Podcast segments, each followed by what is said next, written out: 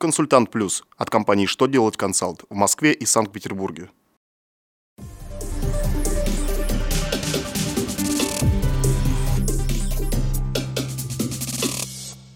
Добрый день! Для вас работает служба информации телеканала «Что делать ТВ» в студии Ольга Тихонова.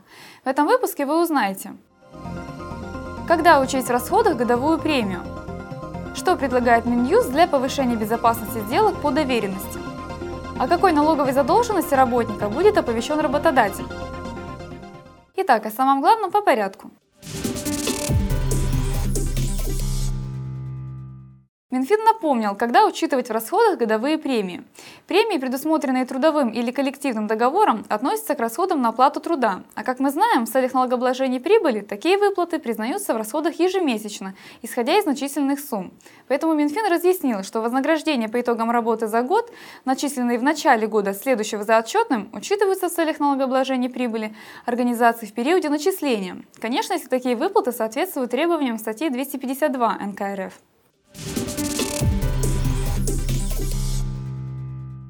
Нотариально удостоверенные доверенности будут доступны в интернете. Минюст вынес на обсуждение законопроект о формировании единого публичного реестра нотариально удостоверенных доверенностей.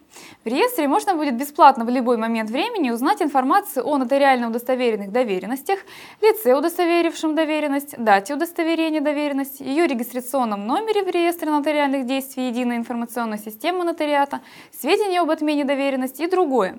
Изменения повысят безопасность сделок по доверенностям.